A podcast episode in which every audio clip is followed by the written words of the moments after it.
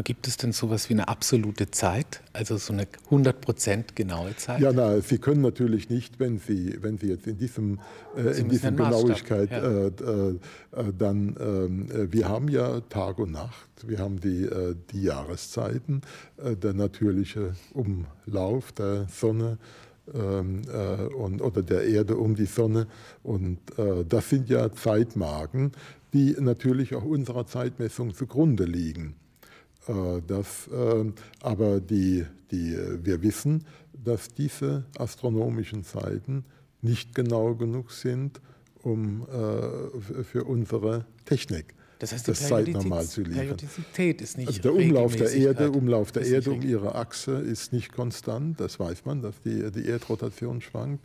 Man weiß auch, dass die, die Rotation der Erde um die Sonne ähm, variiert. Und äh, das kann also nicht als zeitnormal genommen werden. Das ist wesentlich ungenauer als, äh, als alles andere.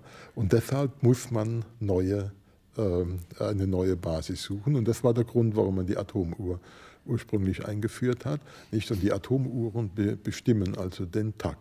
Die Atome bestimmen also wirklich die Zeitmessung auf diese Weise. Und unsere Zeitmessung beruht auf dieser Uhr, die immer fortlaufend läuft. Und es sind in der, in der Welt genügend Atomuhren vorhanden, dass die Zeit also nicht verloren geht. Nicht, dass eines Tages mal sämtliche Uhren stehen bleiben und, äh, und wir dann die Zeit verloren haben. Das, ist, äh, das wird also sichergestellt, das kann also nicht passieren. Aber das ist genau die, die Problematik. Die andere Problematik ist natürlich, wenn eine sehr genaue Uhr bauen, äh, mit was vergleichen Sie diese Uhr?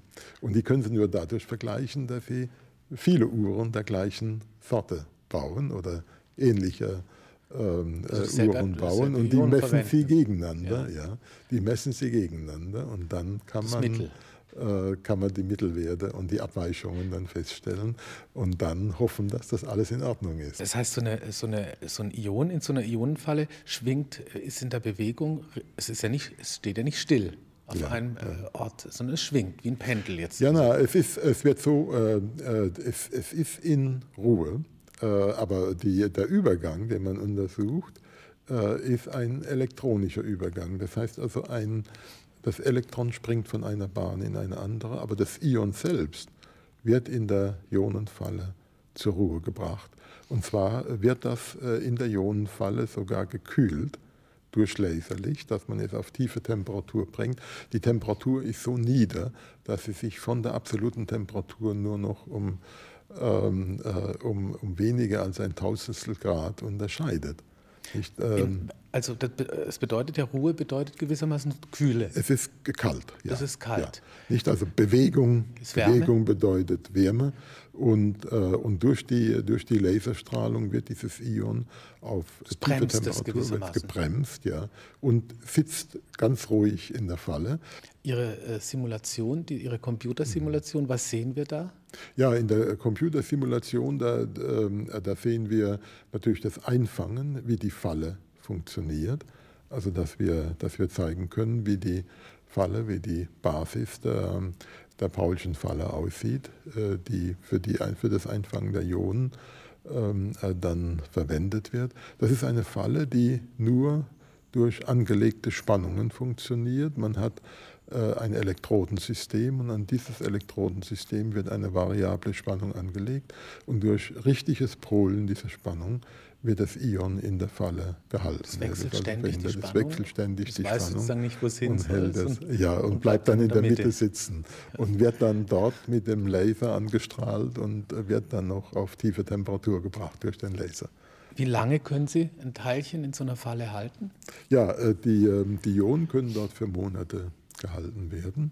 Und äh, meistens wird dann an der Apparatur irgendwas verändert, dass die dann rausgenommen werden. Andernfalls könnte man die dort lassen. Das heißt, meine, rausgenommen, also die fliegen, äh, Ja, dass, die, man, die dass einfach an der Apparatur was geändert wird und dann äh, muss man die Falle abschalten für für die Änderungen, die man vornimmt. Und, ja. und, dann sind sie natürlich verloren. Aber äh, im Prinzip könnte man die für Jahre dort halten. Die Fallen können so gebaut werden, dass die Ionen länger gespeichert werden können, also über viele Jahre gespeichert werden können. wenn, wenn man die Falle ausschaltet, wo geht das äh, Ion? Das fällt dann, äh, das geht irgendwo an die Wand und, und geht äh, für die Beobachtung verloren. Und wie fangen Sie es? Das Ion? Ja, dieses Ion wird in die Falle gebracht, indem Atome in die Falle reingedampft werden und dann ionisiert werden, dass mhm. man, äh, dass man also äh, Atome äh, in, die, in die Falle reinbringt und äh, innerhalb der Falle dann mit Elektronen bestrahlt und, äh, und ionisiert. Das ist das Bild, was wir gesehen haben. Wir sehen mehrere Richtig, ja. Ionen, ja, sind das. Ja. Und da kommt welche und dazu und fallen so, wieder welche weg. Richtig, Was ist, das ja. man, ist das ein zufälliger Vorgang? Oder? Ja, nein, nein, nein. Dieser, dieser Vorgang, der auf dem äh, Video drauf ist, der zeigt dann, wie man von mehreren Ionen, die in die Falle eingebracht worden sind, dann äh, nacheinander die Anzahl verringern kann, sodass man zum Schluss dann nur noch ein einzelnes Ion hat. Und das kann man also Stück um Stück nicht so, dass man also wirklich äh, das vermindern kann, bis dann nur noch ein, äh, ein Ion äh, in der Falle sitzt. Nicht? Das, äh, das Video zeigt das sehr schön, dass man dort sehr gut äh, diese Ionen hantieren kann und äh, mit den Ionen experimentieren kann. Wie viele Ionenfallen haben Sie? Eine? Oder? Ah, ja, in unserem Institut gibt es, äh, gibt es insgesamt äh, fünf mhm. Ionenfallen, fünf verschiedene, die alle fünf verschiedene Experimente, mit denen fünf verschiedene Experimente durchgeführt werden. Das sind die Experimente zum Quantencomputer, dann sind Experimente zur Uhr, es gibt noch andere Experimente, Grundlagenexperimente zur, zur Strahlungs-Atomwechselwirkung, äh, die werden auch damit äh, durchgeführt. Also es sind verschiedene Experimente. Da, da entsprechend sind natürlich auch die Fallen, haben die Fallen etwas unterschiedliche Eigenschaften. Sie können ja das Ion betrachten durch ein, durch ein Mikroskop und äh, auf Video richtig, aufnehmen, so also richtig optisch, ja, optisch in der Bewegung ja. sozusagen. Also man, was man dann sieht, ist das emittierte Licht des Ions nicht? Das wird mit Laser angestrahlt und reemittiert das Laserlicht. Und, äh, und der Ort, wo das Ion sitzt, wird über diese Emission, über diese Lichtemission dann aufgenommen. Äh, die Auflösung, die man auf dem Video sieht, ist dann der Durchmesser, ist dann nicht der Durchmesser des Ions, weil das ja sehr klein ist. Das ist dann das Auflösungsvermögen des Mikroskops. Also das Mikroskop macht das etwas größer, als es in Wirklichkeit ist, einfach weil aufgrund der Beugung der physikalischen Erscheinungen bei der Aufnahme äh, die, der Durchmesser etwas größer wird. Besitzen Ionen sowas wie Individualität? Wenn Sie die so genau betrachten können? Ja, ja ich meine, wenn Sie, wenn Sie die Ionen dann für Monate äh, ja. in der Falle haben, dann entwickeln Sie natürlich ein bestimmtes Verhältnis zu diesem Ion. also wenn Sie das, äh, aber die Individualität ist natürlich nicht gegeben. Es ist ein Ion genauso wie das andere. Aber ist das ein Ion keine, manchmal besser für einen Versuch als ein anderes? Äh, ist das, es geeigneter? Äh, ja, die, die Sorte natürlich. Es können ja verschiedene Ionen, nicht? Wir, wir machen Experimente mit Magnesium, wir machen Experimente mit Indium Natrium. Äh, wir machen Experimente mit Calcium.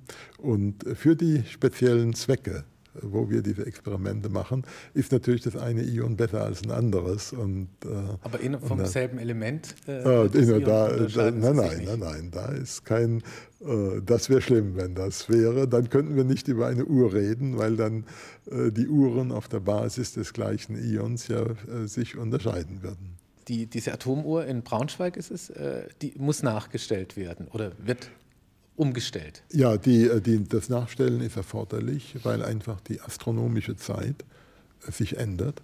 Und damit die astronomische Zeit von der Atomzeit nicht zu weit abweicht, müssen ab und zu zwei Jahre oder drei Jahre Intervalle immer eine Schallsekunde eingelegt werden, damit die astronomische Zeit sich nicht zu weit von der atomaren Zeit äh, entfernt.